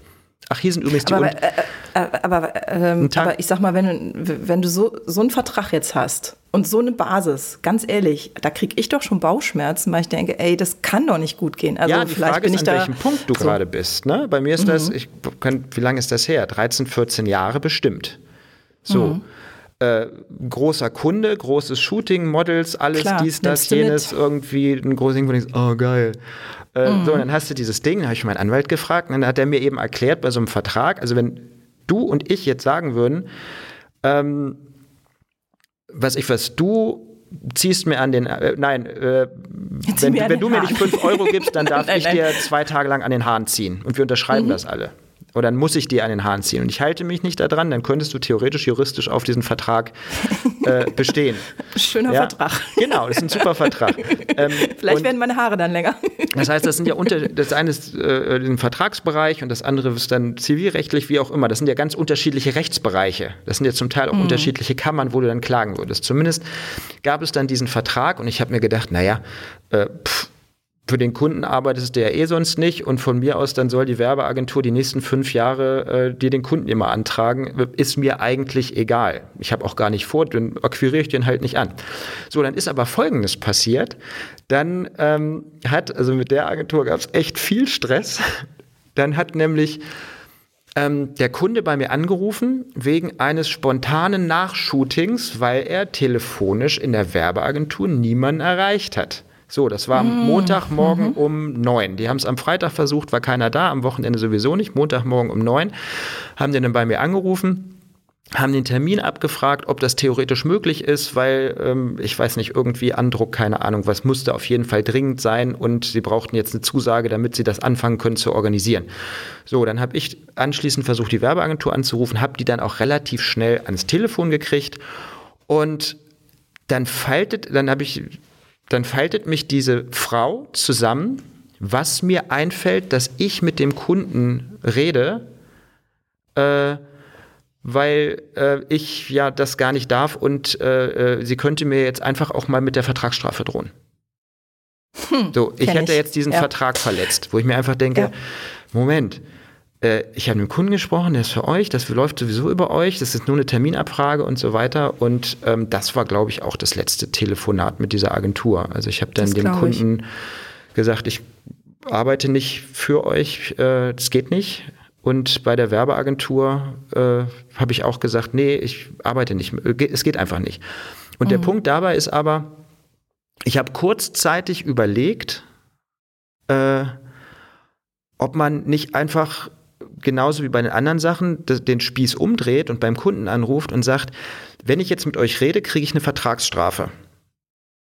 Aber wenn ich, wenn ihr meine Vertragsstrafe übernehmt, dann kann ich euch was offenlegen, was gegen alle eure Compliance-Richtlinien verstößt und wo ihr Unmengen an Geld bezahlt habt, was ihr nicht hättet bezahlen müssen. Mhm. Ne, weil das, das ja. ist dann, ne, da denke ja. ich dann auch immer, ja, so eine Werbeagentur, die macht sich ja auch angreifbar. Und zwar naja, vom Allerfeinsten. Die Frage ist genau, also es ist ja immer, wie geht man mit sowas um? Also das ist ja am Ende des Tages genau, genau das Ding, weil das, was du da erlebt hast, habe ich auf einer anderen Ebene erlebt. Also auch ähm, in dem Fall kein, keine Agentur, sondern auch Produktion und im Grunde genommen Job war schon gelaufen. Und im Endeffekt ähm, wirklich einen Vertrag, dass ich mit dem Kunden nicht sprechen durfte, gab es nicht. Es gab dann aber die Problematik, dass äh, Bilder von mir verwendet wurden auf einer Seite, wo sie nicht erscheinen durften. Und ähm, was auch im Grunde genommen überhaupt nichts mit dem Kunden zu tun hatte. Und im Endeffekt war es so, dass ich dann einen aufgebrachten Produzenten am, am Telefon hatte, der äh, dann mich beschimpfte von wegen hier, warum ich mal äh, den Kunden sozusagen verklagen würde, wo ich sagte, Moment mal, was, was soll das? Und im Grunde genommen Hast du ihn denn verklagt? Naja, ich habe, es war schon so, dass äh, ich habe ja, ich arbeite ja mit äh, Creative Rights zusammen. Und die checken ja im Netz für mich, ob von mir Bilder verwendet werden, ähm, die gegen das Nutzungsrecht äh, verstoßen. So. Und in dem Fall hatten wir diesen Fall. Und es ist ja so, ich schaue und ich habe da noch zwei Leute äh, sitzen, die das gegenchecken mit dem Vertrag, mit einem Pipapo. Und wir alle drei haben gesagt, da liegt ein, also da bin ich im Recht, das ist nicht in Ordnung. Und dann wurde halt diese Person angeschrieben, das war eine Privatperson. Und im Endeffekt ist diese Privatperson wohl auf den Kunden zugegangen und hat gesagt, ja, hier, äh, ich habe hier ein Schreiben vom Anwalt, hier Nutzungsrecht und keine Ahnung so. Und daraufhin ist natürlich der Kunde zur Produzent hingegangen und hat gesagt, äh, hier, eure Fotografin, bla bla bla. Das war der Kreislauf so. Und im Grunde genommen war es dann so, dass ich, äh, um Moment. da Ruhe reinzubringen. Ich glaube, wir müssen aber gleich auch erklären, was Creative Rights ist und wie das funktioniert. Ne? Also mach ich, ich, mach ich im an, Anschluss, kann ich gerne machen. Ja. Kann ich gerne noch im Anschluss machen, genau. Ich führe mal gerade äh, die Story zu Ende. Auf jeden Fall ist es so gewesen, dass es da erstmal einen Riesenstreit gab. Äh, Im Grunde genommen von der rechtlichen Seite wäre es mein Recht gewesen, das durchzuziehen. Ich habe es dann zurückgezogen ähm, um diese Situation äh, Ruhe zu geben und auch, äh, sag ich mal, da, ja, der, dem Produzenten eine Bühne wiederzugeben. Auf der anderen Seite war es aber so, dass ein paar Wochen später ähm, der Kunde direkt bei mir anrief, um äh, einen Job anzufragen, wo ich dann auch sagte, ja, haben Sie beim Produzenten angerufen, bla bla bla. Ja, nee, äh, hatten wir schon gemacht und da ging keiner ran. Also ähnliche Situation wie bei dir. Und im Laufe dieses äh, Streitgesprächs, was dann oder was sich dann weiterzog, stellte sich heraus, hatte ich dann erwähnt, dass die sich bei mir gemeldet haben. Und dann bekam ich auch wieder einen Anschiss. Ja, was mir denn einfallen würde und ich hätte doch Bescheid geben sollen und wir hätten doch einen Vertrag. Ich so, ey, wir haben Mach doch keinen mal Vertrag bessere Arbeit, lieber Produzent. Ne? Ja, also das ist, ist aber, so, das, das, das habe ich auch ein paar Mal gehabt, gerade bei kleinen Werbeagenturen, äh, die dann, wo, wo du dann auch auf dem Set manchmal gestanden hast, gesagt, ey Kinder, was macht ihr denn da? Was macht ihr? Also ich habe mal, ich habe ein Shooting gehabt mit einem Vorstandsshooting integriert wo während des Shootings der Vorstand, also wo die äh, Artdirektion sich so daneben benommen, dass es nicht mal gemerkt hat, wo der ge geschlossene Vorstand während des Shootings gegangen ist. Hm, ja? ja? Und wo die Kundin dann ja. beim ganzen Shooting immer, wenn sie irgendjemandem, das war ein Corporate Shooting, wo wir irgendwann im Unternehmen unterwickeln und dann kommt man natürlich und äh, rum und ah, ihr macht ein Fotoshooting und wie läuft's? Und die hat bei jedem, dem wir begegnet sind, gesagt, gut, aber das ist nicht die Schuld der Werbeagentur. Hm. Genau, zweimal okay. nachgedacht. Also ist genau das. Und das ist halt häufig so, dass du dann Werbeagenturen hast, die dann vor Ort, wo ich einfach denkst, ey, was tun die? Also die, natürlich mhm. haben die ihre, haben die eine Berechtigung, aber es gibt manche, die einfach so unfassbar einen schlechten Job machen, dass der Kunde davor steht und denkt, was macht ihr hier? So, und das genau, was du sagst, äh, Werbeagentur ist dann ganz gerne auch mal raus danach oder ein Produ Produzent oder sonst irgendjemand, der wirklich einen schlechten Job gemacht hat, dann rufen die danach wieder, wie bei dir, was du gerade gesagt mhm. hast, direkt beim Fotografen an, weil sie sagen, hat ja gut geklappt und wir konnten anhand der Produktion, wie das geklappt hat, in der Kommunikation nachvollziehen, hat wegen des Fotografen gut geklappt und wenn wir diese Agentur oder den Produzenten oder dieses Zwischending einfach entfernen, äh, schließen wir eine Fehlerquelle aus. Das ist eine ganz nüchterne Herangehensweise.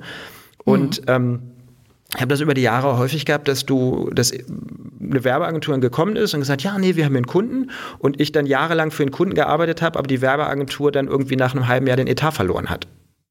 Hm.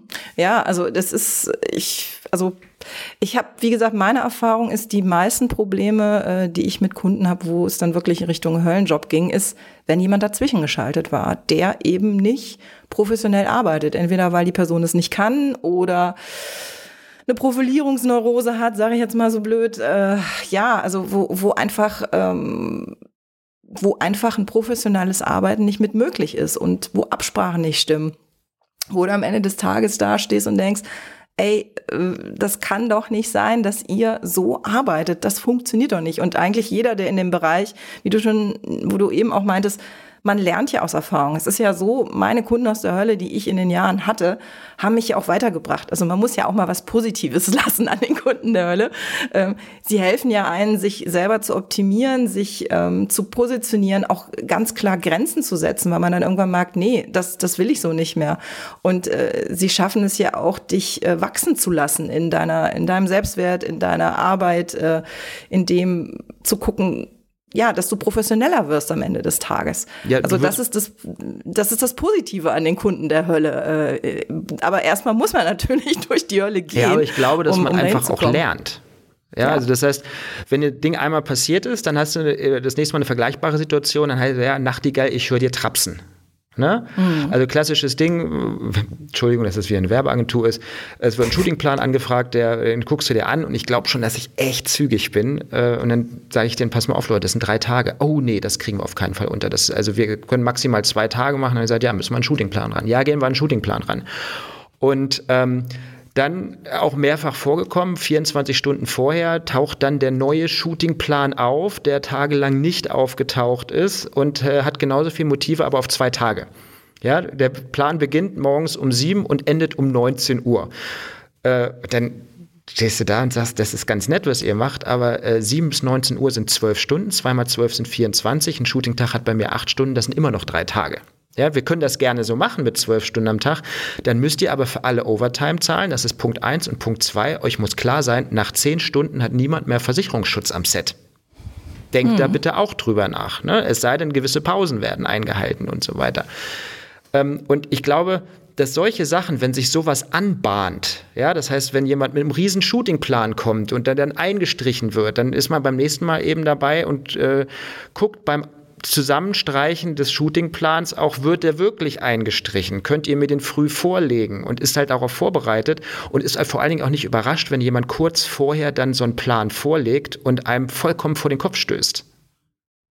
Ja, aber in dem Moment, ähm, weißt du, wenn sowas passiert, wie du schon sagst, dann weißt du ganz klar, dein Tag geht acht Stunden, du hast ja die Argumentation.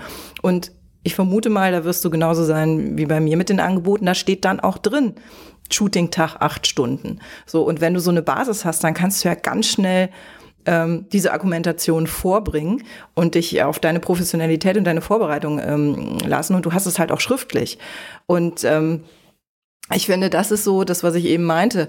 Du kannst im Grunde genommen, glaube ich, vielen Situationen entgegentreten, wenn du wirklich sauber ähm, vorbereitet bist und astrein arbeitest. Ich finde, was ich viel schwieriger finde, und die Situation hatten wir auch, also nur so ein Basis. Ich habe ein Shooting gehabt, ähm, alles wunderbar, ist gut gelaufen.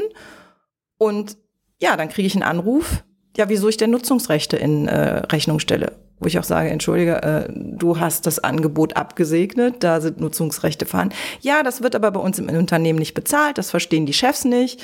Ähm, solche Dinge habe ich halt auch äh, erlebt und wo ich da erstmal sitze, da fällt mir wo in dem Moment erstmal auch, das ist halt auch das Problem. Oft sind es dann so Überraschungsmomente, wo ich dann da sitze und denke, was sagst denn du jetzt? Also, weil ich so, äh, weil das für mich so eine Sache ist, wo ich sage, ey, das kann doch jetzt nicht sein. Ich habe ein Angebot gestellt, äh, Nutzungsrecht ist etwas, was man berechnet oder es anders kommuniziert oder vorher drüber spricht.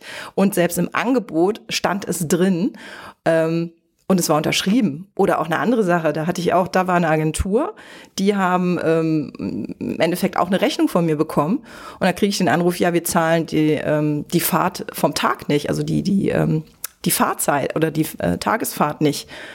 Und da habe ich auch gesagt, entschuldige, das habt ihr abgesegnet, das ist unterschrieben ja, das war zu klein gedruckt, das konnte man ja gar nicht lesen, war dann die Argumentation. Ja, aber da, also nur solche Sachen. Also da, da können wir mal eine Runde zurückgehen. Wir können nochmal auf die acht Stunden gehen. Das schreibt man ja irgendwann in Angebot rein, weil man mal Stress hatte mit einem Kunden, genau. der dann halt einfach übertrieben genau. hat und man dann auf dem Set gestanden hat und nach neun Stunden sich gedacht hat, eigentlich müsste man da jetzt mal und vielleicht nicht den Mumm gehabt hat, das reinzumachen. Und dann hat man das halt einfach das nächste Mal irgendwann ins Angebot reingeschrieben, äh, damit das von vornherein klar geregelt ist. Man muss ja nicht nur für sich regeln, sondern auch fürs Team. Ähm, das Zweite, was du sagst mit den Nutzungsrechten, das ist eine ganz klare Sache. Wenn man ein Angebot schreibt, das Angebot ist abgesegnet, äh, der Job ist gemacht, das, das muss bezahlt werden. Na klar. Ja, da, kann, Na da können die sagen, was sie wollen, was im Angebot. Du kannst dann äh, aus Kulanz dann noch sagen, naja, da kann man vielleicht noch was machen, aber ganz ehrlich, äh, was im Vorfeld nicht besprochen ist, fertig und nach dem Job zu sagen, ich zahle das nicht, äh, da haben die keinerlei rechtliche Grundlage. Du kannst denen direkt eine Rechnung schreiben und wenn die die innerhalb des Zahlungsziels nicht schreiben, kannst du denen sofort eine Mahnung schreiben und nach der zweiten Mahnung äh, kannst du dir einen Titel holen. Und ein Titel heißt, dass du, und das wissen die auch in der Regel, dass du bei deinem Anwalt, weil in der Regel gibt, bist dann eh durch mit denen. Ähm, das heißt, dein Anwalt schreibt die dann an, äh, um das dann eben zu holen und die müssen noch die Anwaltskosten zahlen. So, dafür brauchst du auch nichts, dazu musst du nicht zum Gericht. Nach der zweiten Mahnung kannst du dir äh, äh, kannst du deinem Anwalt gehen, der kümmert sich darum und die müssen deinen Anwalt noch bezahlen, wenn er das macht.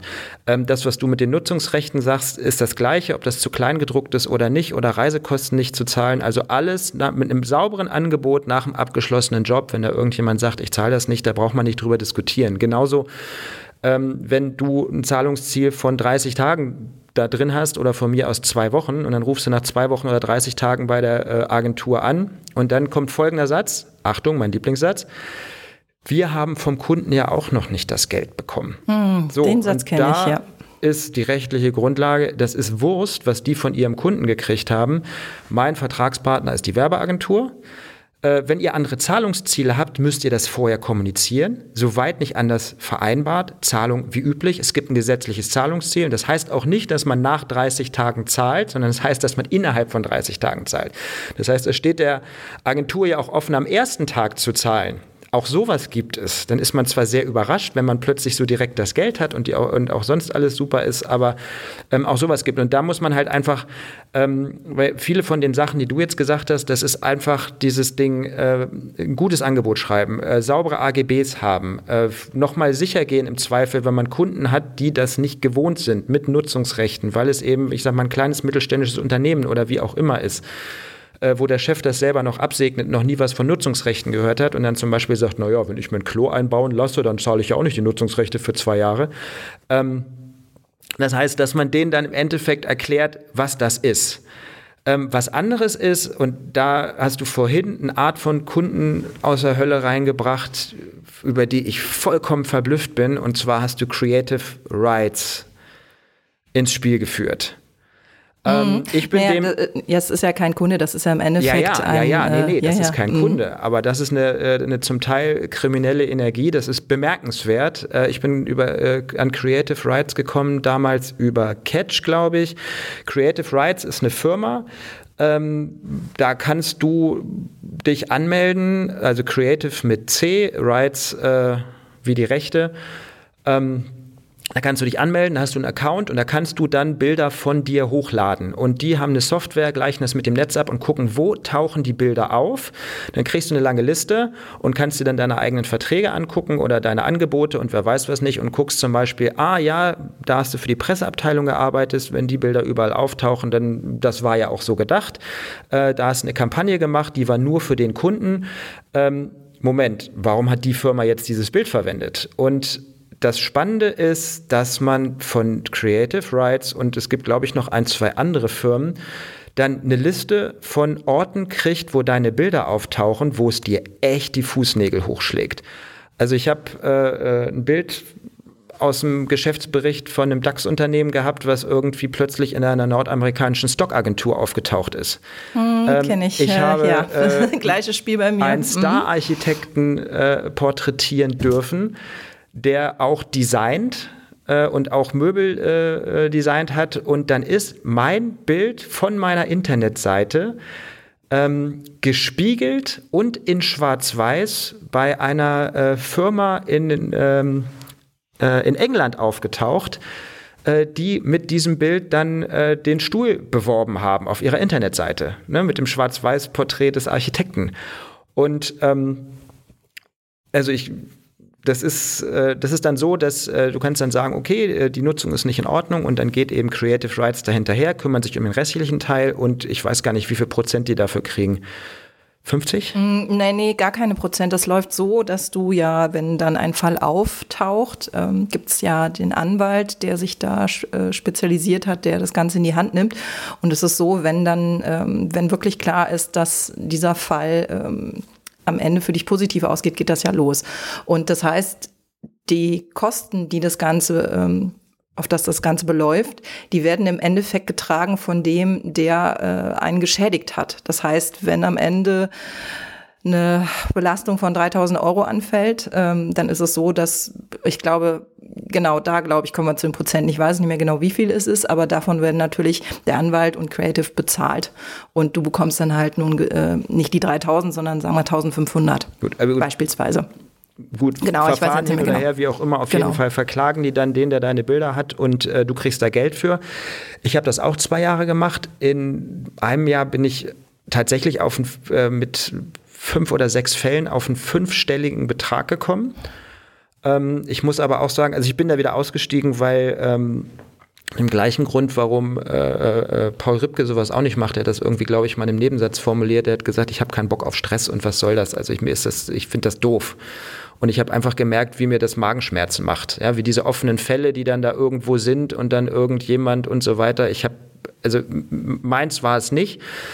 Ähm, skurril ist aber eben da, um jetzt wieder dieses ähm, aus der Hölle Ding aufzugreifen, mit welcher Energie Leute wirklich ganz gezielt Bilder von Internetseiten zocken und die wirklich zur Werbung einsetzen. Da frage ich mich, was ja, ist da ist, los? Es ist einfach dreist. Es ist einfach dreist. Es, ist, es gibt einfach Menschen, die dreist sind und äh, die leider auch mit einer Dreistigkeit äh, weiterkommen. Und ähm, also das ist auch so ein bisschen mein, meine Problematik oft bei solchen Kunden, weil ich bin es nicht. Also ich bin immer jemand, der gerne fair spielt, die offen mit Kunden redet. Und wenn ich dann an solche Menschen gerate, auch die dann zu Kunden werden oder Kunden sind, dann äh, dann fehlen mir oft die Worte. Also da zieht es mir dann auf den Boden auch äh, unter den Füßen. Also auch so eine, so eine Geschichte noch ein Beispiel. Das war, das war eine Businesskundin. Es ist auch echt eine Geschichte, wo ich gedacht habe, das darf nicht wahr sein. Also die hatte im Endeffekt ein Coaching gekriegt, wollte irgendwie dementsprechend äh, jetzt auch die Fotos haben, hatte mir Moods geschickt und meinte, ja, wir können das bei mir im Büro machen. Da habe ich gesagt, ja, dann schick doch mal Fotos von deinem Büro. Sagt sie, es ist nicht so groß. Ich so, ich gucke mir das an. Und alleine da ging schon los, dass halt das Foto, was ich bekam von dem Mut, so ein strahlendes, helles Büro war, alles durchgestylt, bestimmte Farben nur im Bild. Ähm, ja, und dann kriegte ich dieses Bild und dann war das wirklich ein Holztisch mit einem Holzstuhl und einer lilafarbenen Tapete. Und dann habe ich die Kundin erstmal angerufen und gesagt, ey, jupp, das funktioniert so nicht. Das, äh, ja, und dann ging es schon los, dass diese Kunde anfing, nee, das Mut ist ja nur so als Idee und hm, wir können das ja anders machen. Gut, äh, nach Absprache, nach Mails äh, haben wir dann gesagt, gut, wir machen es. Ich bin dann bei ihr vorbei und dann hat mich der Schlag getroffen, weil dieses Büro war eine Wand mit einem Stuhl und einem Tisch davor. Und rechts und links war dann irgendwie, ähm, ja, einmal das Bett und das andere war die Küche. Und ich stand da und dachte, das geht hier gar nicht. Hab das abgesprochen. Wir haben es dann komplett äh, in einer anderen Ecke von dieser Wohnung gemacht, wo dann halt Platz war. Während des Shootings hat sie gesehen, was auf dem Monitor passierte. Wir haben wirklich das in die Richtung gebracht, wie das Mut war. Und ähm, ich habe auch nach Klamotten geguckt und nach Haaren und äh, dass das alles äh, passte. Sie war sehr zufrieden, wunderbar, Shooting beendet. Zwei Tage später ähm, bekomme ich dann Feedback von den hochgeladenen Fotos, es wäre ja alles scheiße. Was ich denn für eine Fotografin sei, ich hätte ja keine Ahnung von Licht und äh, ihre Haare würden ja nicht sitzen und die Klamotte stimmt ja nicht. Ähm, also es ging, die Kommunikation war unterirdisch. Und ähm, ich habe dann im Endeffekt versucht, ruhig zu bleiben. Ähm, auch da wieder professionell zu agieren, indem ich halt Fakten aufgelistet habe, habe nochmal äh, gesagt, äh, das ist das, was du willst, was passiert oder was gefällt dir nicht an den Fotos, was ist es denn?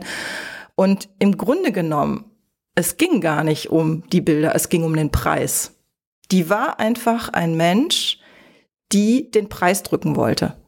Und die wollte halt Fotos haben. Ich habe ja auch gesagt, ja, wenn es nicht passt, dann äh, da, wir können es auch lassen mit den Fotos. Dann, wenn die nicht gefallen, dann brauchst du die Fotos nicht. Dann äh, brauchst du die äh, Nutzungsrechte oder so nicht bezahlen. Dann zahlst du halt nur den, dass ich da war, also die Leistung, die ich erbracht habe. Da hat die sich überhaupt nicht drauf eingelassen. Also im Grunde genommen lief es wirklich darauf im Ende raus, dass ähm, sie den Preis drücken wollte. Und in ihrer Art und Dreistigkeit hat die halt echt angefangen, äh, persönlichen Angriff, ähm, Forderungen zu stellen, die überhaupt nicht geltend waren. Und obwohl alles sicher war im Sinne von Angebot oder so, ist sie in die Lücken gegangen und äh, hat versucht, mich da ähm, ja, zu drücken. Und ich habe irgendwann gesagt, ich kommuniziere mit der nicht mehr. Ja gut, im Endeffekt ist das ja du sagst jetzt ein Business-Shooting, aber es ist ja mehr oder weniger äh, für eine Privatperson. Ja, das ist aber genau der Grund, Fall. warum ich für Privatpersonen nicht arbeite, weil ich da keinen Bock drauf habe. Ähm, und auch wenn ich die Anfrage kriege, ob jetzt Bewerbungsfotos oder sonst und auch wenn es für Business ist, es ist einfach, also mir macht das keinen Spaß. Du kannst da wirklich viel Spaß haben, aber der Anteil von denen, die dann eben aus privaten Gründen dann da irgendwie einen nachziehen, das ist dann schon zum Teil ja relativ hoch und das, das, da, da habe ich keinen Bock drauf. Ich habe keinen Bock auf die Kommunikation, ich habe keinen Bock auf die Absprache und das ist auch der Grund, warum ich halt wirklich ausschließlich mit Geschäftskunden arbeite. Weil ähm, da ist es generell dann auch noch anders. Du hast das Angebot, äh, das ist auf eine andere Art und Weise bindend. Ähm, es ist nicht irgendwie wie äh, mit Privatpersonen, mit äh, Käuferschutz und was das deutsche Recht da alles so zu bieten hat. Und das ist ja, also ich bin da dann auch eher an dem Punkt, wo ich sage, Mensch, dann äh, machen wir das doch einfach so, äh, du brauchst nicht zu bezahlen und du kriegst auch keine Bilder und dann sehen wir uns nicht mehr. Weil ich dann Genauso war ja der Deal, aber da genau. hat sie genau. sich auch nicht drauf eingelassen. Nee, also aber ich sag mal ja. so, ja. Nee, äh, was heißt nicht einlassen? Du kannst ja einfach sagen, du gehst jetzt. Es gibt kein Geld, du kriegst keine Bilder, kannst halt nochmal machen. Ich hatte die, weißt du, das Krasse war an der Sache, äh, das habe ich gesagt, und ich hatte jeden Tag einen Anruf bei, von ihr auf meiner Mailbox. Also die war richtig penetrant. Alle Stunde kriegte ich eine Mail. Ähm, ja, ich glaube, die hatte, ich sag's mal ganz einfach, die hatte auch einen an der Waffel. Aber ähm, trotzdem ist es etwas, was, was ja einen ähm, belastet. Weißt du, du, äh, du kannst es ja nicht einfach so abstreifen. Also ich habe dann irgendwann, das ist auch ein Job gewesen, den habe ich gemacht. Ich glaube, da war ich gerade drei Jahre selbstständig. Ich würde auch so einen Job heute nicht mehr annehmen, auch nicht unter den Voraussetzungen. Aber ich sag mal, es gibt ja viele von uns, die halt solche Jobs machen und die auf solche Kunden treffen. Und ich glaube, am Ende des Tages ähm, muss man halt echt überlegen, wie lernt man denn mit solchen Kunden umzugehen? Und ähm, ich glaube, da ist die Quintessenz, dass wir sagen, ähm, was kann man bei solchen Sachen verbessern? Also meiner Meinung nach ist immer so ein Kunde aus der Hölle dazu da, am Ende zurückzublicken und zu gucken, was kann ich optimieren, um nicht mehr in so eine Situation zu kommen? Also oder was muss ich definiert eben eine rote Linie ja. und hat für sich selber äh, von mir aus eine Formulierung oder eine Aktion oder sonst irgendwas, wo man sagt, so reagiere ich, wenn diese Linie überschritten ist. Und damit ähm, ist man halt auch nicht unsicher, sondern hat eine ganz klare Handlungsweise. Ne? Das heißt, wenn jemand genau. auf dem Set halt irgendwie mal querschießt, also das kommt ja mal vor. Ne? Das heißt, mhm. es gibt zum Beispiel ein Briefing und dann ähm, ist das Set aufgebaut und dann kommt irgendjemand und kurz vorher, ah oh, ja, das sieht ja ganz anders aus, als wir dachten und dies und das und jenes und naja, also aber auf dem Shooting und mit dem Plan vorher und bei der Absprache und dies und das und dann kannst du dich von dem Kirre machen lassen, du kannst dich aber auch hinstellen und sagen, äh, ja, das ist richtig, aber erstens, ähm, wir müssen in fünf Minuten fotografieren ähm, das hilft jetzt nichts, das ist vergossene Milch. Die äh, Location und das Licht ist hier nicht so wie angekündigt. Ähm, es ist das und das passiert, ist das, das ist jetzt Fakt. Wir müssen jetzt dieses Problem lösen. Wir können uns nicht damit aufhalten, uns darüber zu unterhalten, was wir jetzt vorher irgendwie gemacht haben. Und ähm, das ist halt genau das Ding. Also wenn du ähm, und da glaube ich, dass je mehr Erfahrung man hat, umso weniger von diesen Kunden aus der Hölle Erfahrung hat man halt einfach, weil man in vergleichbaren Situationen schon mal war und sich vielleicht danach Gedanken gemacht hat, wie gehe ich damit um. Verblüffend finde ich auf der anderen Seite, dass aber immer wieder Sachen passieren, die einen vollkommen überraschen und verblüffen, wo man einfach sagt, das gibt's nicht. Es kann, es ist unfassbar, dass einen nach äh, fünf Jahren, nach zehn Jahren, nach 15, 20, 25, 30 Jahren Dinge so verblüffen, dass du davor stehst und sagst, das ist nicht euer Ernst. Ne? Und das ist halt was, wo einem klar wird, das passiert einem immer wieder, das ist auch voll, vollkommen normal. Ähm, und es ist, ja, man, ich weiß gar nicht, also ich finde es sehr schwer, mir da einen dicken Pelz zuzulegen. Es gibt viele Situationen, also ich habe für mich mittlerweile gesagt, wenn ich jetzt auch schön auf 320 gefahren bin, ich schreibe grundsätzlich nicht mehr direkt eine Mail und ich rufe niemals direkt zurück sondern ich atme tief durch und äh, lasse im besten Fall in der Nacht 24 Stunden verstreichen und überlege dann nochmal, was man dazu sagen sollte, weil es, es hilft ja nichts. Ja? Ich finde auch, was, was da hilft, ist mit Kollegen sprechen. Also wenn du, wie du das sagst, ähm, erstmal zurücktreten, sacken lassen und auch einen Kollegen oder eine Kollegin äh, fragen, sag mal, was sagst du dazu? Wie, wie würdest du damit umgehen? Das hilft zum Beispiel auch. Weil im Grunde genommen, wir sind ja nicht alleine. Also es ist ja nicht so, dass jeder von uns hatte schon mal so einen Kunden oder eine Kundin oder vielleicht eine ähnliche Situation. Genau, und im besten Falle ist es dann so, dass jemand von gegenüber kommt, und sich da sagt, ich hatte schon mal so eine Situation, du weißt du was, äh, ich glaube, der meinte das gar nicht so. Oder äh, Variante 2 ist, äh, ähm, du, ich glaube, äh, der weiß das gar nicht besser. Ja, das ist ja, keine also dieses, Absicht. Genau, und dieses, genau. ähm, und das ist, glaube ich, gerade, äh, da sind wir wieder bei dem, bei dem Thema Werbeagenturen, das ist halt manchmal genau das Ding, dass du einfach denkst, ey, die machen das jeden Tag. Ja, wenn denen sowas mhm. durchrutscht, ja, das muss ja Absicht sein. Und ähm, es passieren auch Sachen, ähm, also einen, einen würde ich ganz gerne nochmal, weil der ist so Hau raus. Der ist so geil, der ist so geil. Den können wir fast als Abschluss nehmen. Oh, und ja. zwar äh, habe ich einen Anruf von einer Privatperson aus Holland gekriegt. Total netter Typ, der hat gesagt, ja, nee, es ist ein Bild von dir, das finde ich total geil und das, äh, das würde ich gerne bei mir privat als Bildschirmschoner haben. Sagt, oh, oh das, das, du, äh, das, das finde ich total. Ey, wenn jemand sagt, ich finde ein Bild so toll, äh, dass er sagt, ich möchte es bei mir privat als Bildschirmschoner sagen, äh, finde ich super, bin ich sofort dabei, schicke ich dem rüber. Und dann habe ich das fertig gemacht und habe gesagt, Moment, ey, wo hat er denn dieses Bild gesehen? Weil das war irgendwas von vor oh, Anfang Nuller Jahre. Ähm, Zeit meiner Diplomarbeit, da habe ich bei den Hot Heads East ähm, Hot Rod Rennen äh, Bilder irgendwo im Osten Deutschlands, in Finsterwalde muss das gewesen sein, gemacht. Und er hatte da ein Bild drauf, gesagt, wie, wie, wo hat denn der das gesehen? Und da habe ich den gefragt, und dann hat er gesagt, ja, nee, er hätte hier ein Bildband und da wäre das da irgendwie die Doppelseite in der Mitte und da ist das Ding drin. Und ich sage, das ist ja interessant, kannst du mir den mal nennen? Und ähm, dann habe ich den gekriegt, inklusive ISBN-Nummer und habe dann bei dem Verlag angerufen und habe gesagt, sag mal Leute, also ich weiß, ihr habt ja auch irgendwie so ein, zwei Special Interest Magazine. Und ich habe hier mal nachgeguckt, ähm, ja, ich habe äh, für eins der Special Interest Magazine eine freie Geschichte mal an euch verkauft. Und äh, sagt mal, was ist der, schickt mir doch bitte mal zwei von diesen Bildbänden. Dann haben die mir zwei von diesen Bildbänden geschickt, da war nicht nur ein Bild drin, da waren äh, fünf Bilder drin, äh, drei davon waren falsch ausgezeichnet, es waren insgesamt elf Fotografen, es war so ein Hot Rod äh, Bildband und da habe ich mir gedacht, oh, ja, habe ich bei dem äh, Verlag angerufen oder habe dem geschrieben, weil ich gedacht habe, okay, das machst du gleich mal alles schriftlich. Ich habe gesagt, naja, also, hu, der Bildband ist rausgekommen, wäre schon nice gewesen, wenn ihr irgendwie mir, mich mal informiert hättet, äh, mir vielleicht auch nur ein Belegexemplar, interessiert ihn ja auch als Fotograf. Äh, da sind jetzt sechs Bilder drin. Ähm, drei davon sind gar nicht ausgezeichnet. Was machen wir denn jetzt damit? Und dann kam zurück, ja, nee, äh, äh, Sie, bei Ihnen wäre es üblich, dass Sie pro Bild für so ein Bildband eben 25 Euro zahlen und Sie bieten mir jetzt an, dass Sie mir für die sechs Bilder äh, äh, nachträglich, weil der Bildband auch gar nicht so gut gelaufen ist, äh, äh in dem Fall nur 20 Euro zahlen. Bei sechs Bildern wären das dann 120 Euro. So. Und ähm, dann habe ich gedacht, ja, was machst du denn jetzt? Äh, weil irgendwie, äh, das, das, das, war, das war so geil.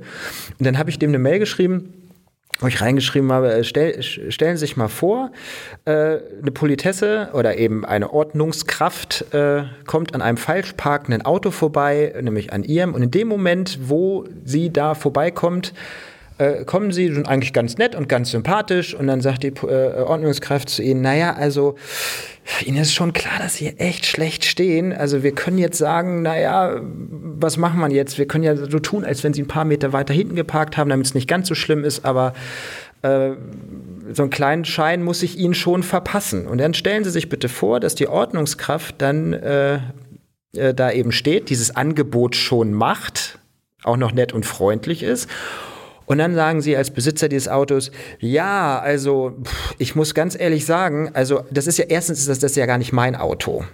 Ne, weil der hat nämlich vorher noch gesagt, ähm, er war es nicht, das war wer anders. Der hat den Verlag mhm. mittlerweile verlassen, der Verantwortliche, und deswegen können sie ja auch nichts anderes machen. Mhm. Sie hat gesagt, ähm, würde sich hinstellen mit dem Auto und sagen, na ja, das ist zwar irgendwie auch mein Auto, aber ich habe das gar nicht selber geparkt. Das hat wer anders geparkt und ich habe das auch verliehen und äh, ich hole das jetzt nur gerade zufällig ab, wo sie vorbeikommen. Das heißt, ich bin gar nicht schuld, dass dieses Auto. Was glauben Sie, macht die Ordnungskraft in dem Moment? So, das hat er dann verstanden und ich habe dann auch wirklich die äh, BVPA-Liste genommen, habe äh, das dann schön rausgesucht, habe das dann nochmal verdoppelt, nochmal ein Mockup, also nochmal was zusätzlich draufgepackt und die haben das dann auch direkt bezahlt. Aber ich möchte gar nicht wissen, was es sonst noch für Veröffentlichungen gibt außerhalb des Internets, wo Bilder auftauchen, von denen wir gar nichts wissen. Und äh, das ist nämlich ja. genau der Punkt. Du, es ist nicht, du kannst die Bilder nicht mehr kontrollieren. Sie sind weg. Ja, also das, das ist ja echt auch nochmal ein Thema. Ähm, vielleicht können wir da auch irgendwann mal drüber sprechen, so generell Bildnutzung und was da alles passieren kann und wo die dann alle landen. Ähm, ja, aber auch da, es, es ist oft so, ich meine, du und ich, wir haben beide für einen Verlag gearbeitet, ich ja auch ein bisschen länger und es ist also teilweise Dreistigkeit, wie Bilder überhaupt verwendet werden, wo man wirklich wissentlich auch gegen Regeln verstößt oder Nutzungsrechte. Das ist einfach so. Das passiert. Und ich meine, deswegen gibt's ja auch so äh, Firmen wie Creative Rights zum Beispiel, ähm, warum sowas überhaupt vonnöten ist. Was, was schade ist, aber ähm, ja, wir leben einfach in einer, in einer Gesellschaft oder in einer ähm, wo einfach Fotos auch einen anderen Wert haben als wie noch vor 60 Jahren und sie einfach auch schneller verfügbar sind und einfacher auch verwendbar sind. Also das dazu, aber das ist nochmal ein ganz anderes Thema. Ja, da kommen wir jetzt um, um weg da vom. Jetzt nochmal abzuschließen, also diesen genau. Verlag, also man kann natürlich sagen, äh, wie unfassbar dreist sind die, dass die ja. ein Bildband ja. drucken mit meinen Bildern und mir nicht mein Belegexemplar schicken. Und wenn ich da anrufe, sagen, ja. wir bieten ja 20 Euro pro Bild und das überhaupt nicht raffen. In dem Moment könnte man ja sagen, oh Mensch, das ist Mist. Ich setze mich sofort hier mit den Leuten in Verbindung. Ähm, wir gucken, wie wir ihn, wie, wie wir das gemeinsam lösen. Ne? Weil ich würde ja hm. nicht mit was weiß ich nicht was drohen, wenn da irgendjemand irgendwie noch halbwegs freundlich ist.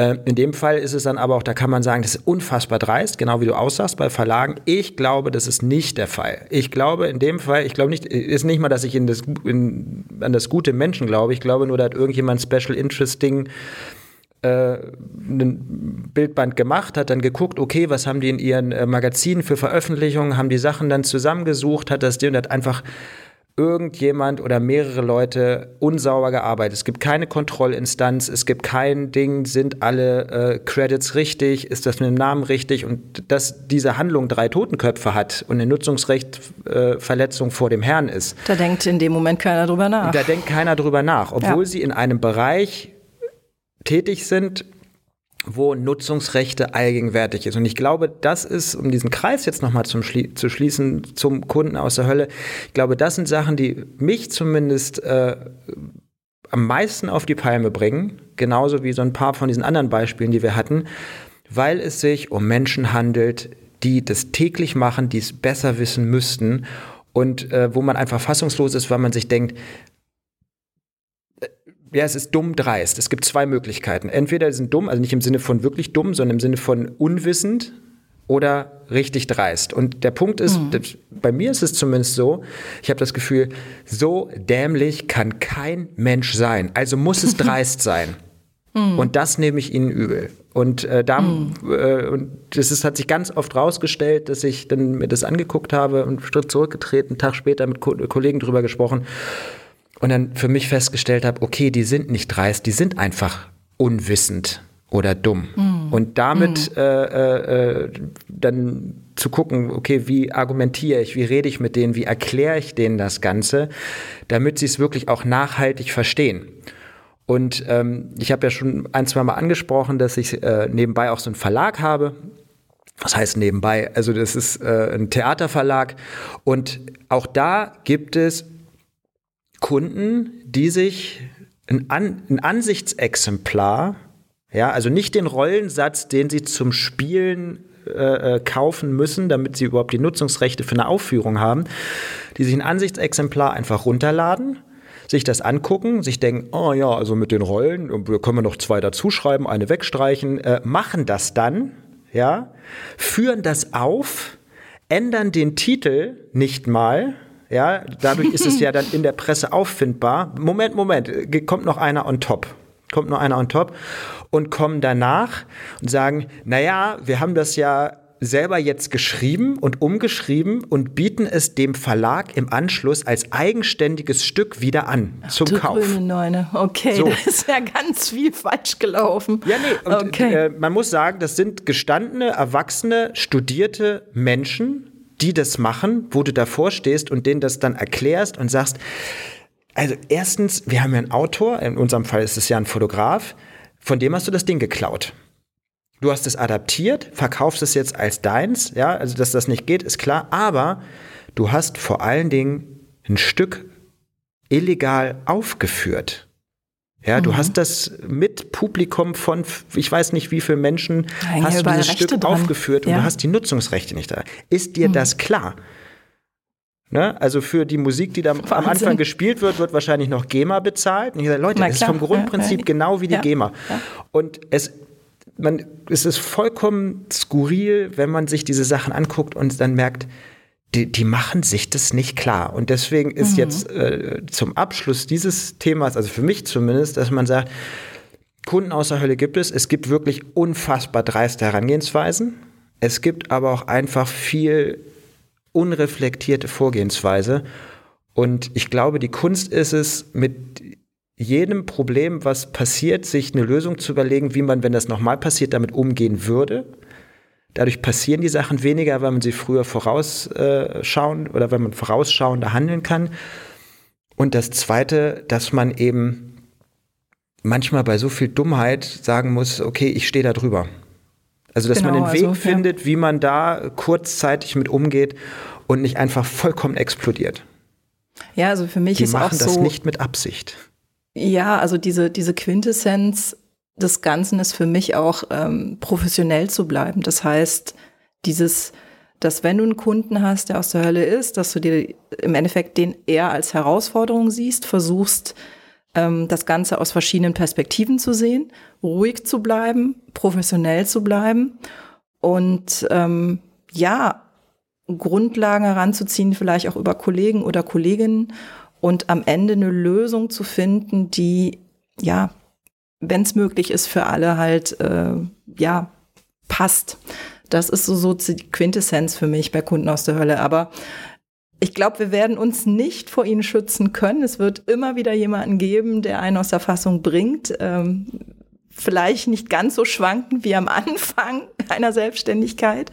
Und ich glaube, was wir auch sagen können, ähm, alle, die uns jetzt zuhören, ihr seid nicht alleine. Und, äh, weißt du, was wir jetzt machen? Ich kann zum Schluss noch, die, noch drei Klassiker raushauen, so richtig geile Sachen. Dann können wir darüber lachen und dann machen wir, dann machen wir einen Strich. Okay. Äh, Werbeagentur äh, fragt ein People-Shooting mit einem äh, bekannten sportlichen Testimonial an. Äh, meldet sich dann, äh, also du fragst im Angebot nach, wie ist das mit der Zeitplanung und ah, ah, meldet sich nicht zurück. Das ist dann irgendwann im Sand verlaufen, zwei Wochen später und dann klingelt bei mir dann äh, noch mal ein paar Wochen später das Telefon.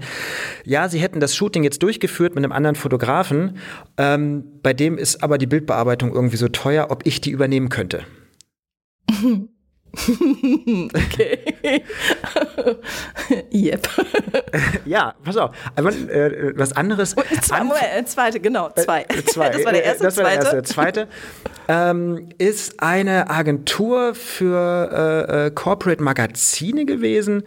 Die haben für einen Lobbyverein Shooting angefragt, äh, was bei einem Großkonzern äh, stattfinden soll, weil die eben potenzielle Kunden oder Mitarbeiter von diesem äh, oder Mitglied in diesem Lobbyverein sind und so weiter. Die haben für das Corporate Shooting, Corporate Shooting, fürs Magazin-Shooting, haben die 350 Euro geboten.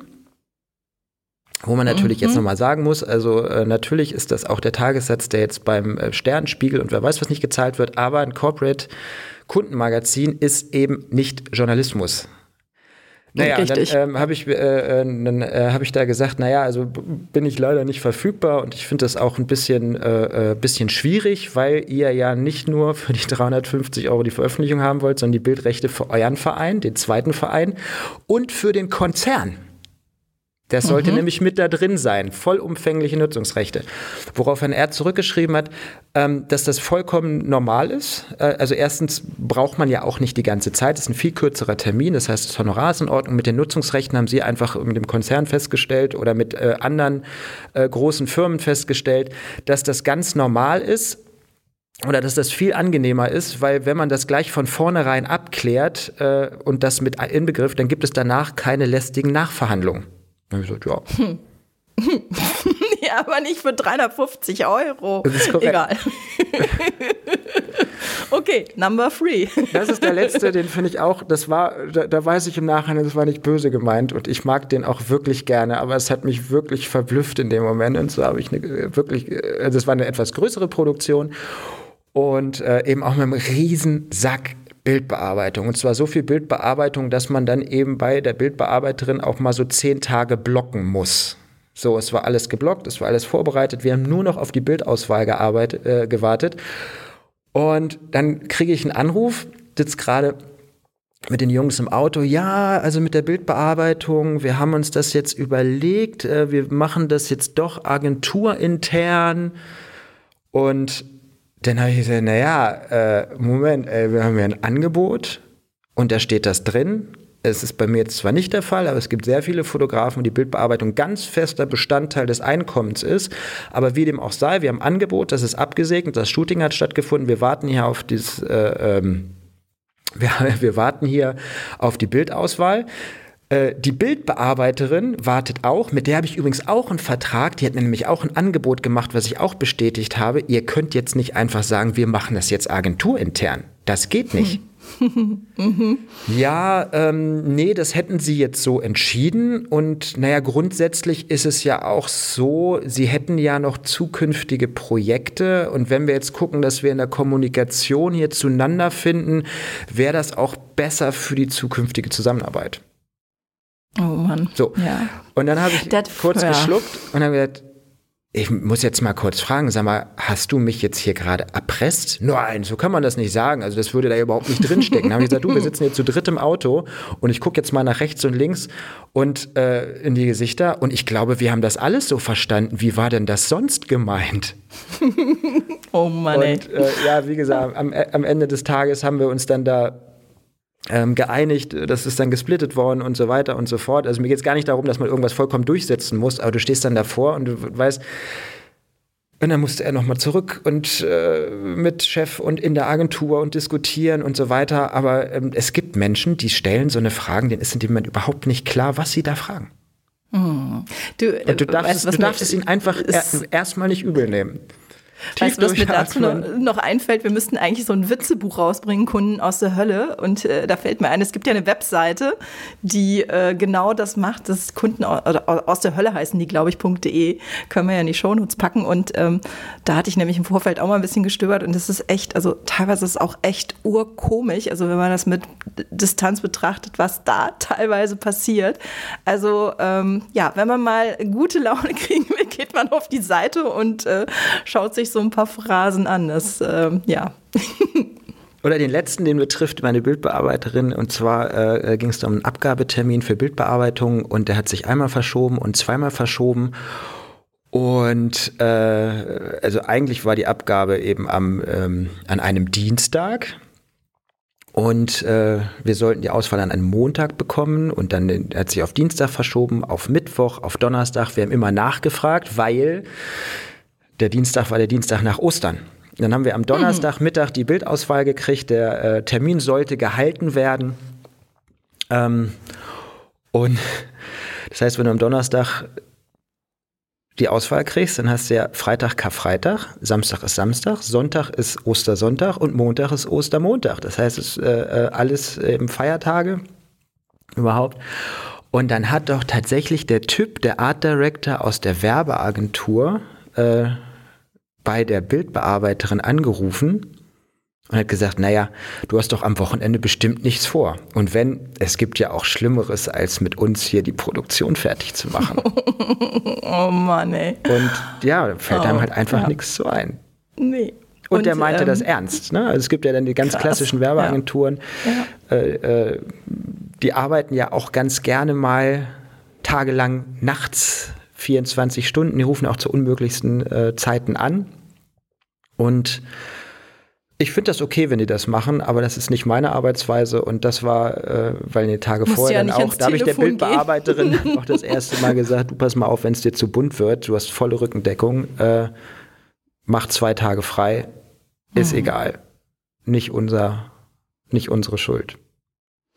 So, ich glaube, wir könnten jetzt hier weiterreden und weitere Beispiele hier nennen. Und ähm, ja, ich glaube, das Wichtigste haben wir auf den Punkt gebracht. Also von meiner Seite aus, ja, fällt dir irgendwie noch was ein, so als nochmal als Abschluss? Nö. Also ich finde, äh, es gibt bestimmt noch ein paar lustige Geschichten, die ihr äh, uns schreiben könnt, damit wir auch mal was zu lachen haben. Oder damit genau. wir mal so eine äh, Special-Folge der Verlesung der besten Kunden aus der Hölle Das wäre auch geil. Schickt das gerne. Auch cool. Wichtig ja. für uns, äh, ich hoffe, dass wir es heute auch geschafft haben, äh, keine Namen, weder von Firmen oder von sonst irgendwem, weil das wäre nicht okay. In diesem Sinne? Ja, mach's gut. Machet gut.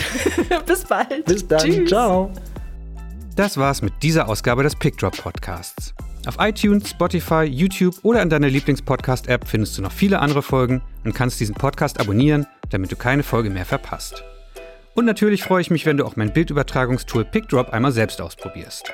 Damit kannst du als Fotograf deine Bilder noch einfacher mit Kunden teilen und mit ihnen zusammen an deinen Fotoshootings arbeiten. Bildauswahlen, Feedback zu einzelnen Bildern sowie der Versand deiner fertigen Bilder werden damit zum Kinderspiel. Unter pickdrop.com kannst du dich jetzt ganz einfach anmelden und kostenlos loslegen. Vielen Dank fürs Zuhören. Bis zum nächsten Mal.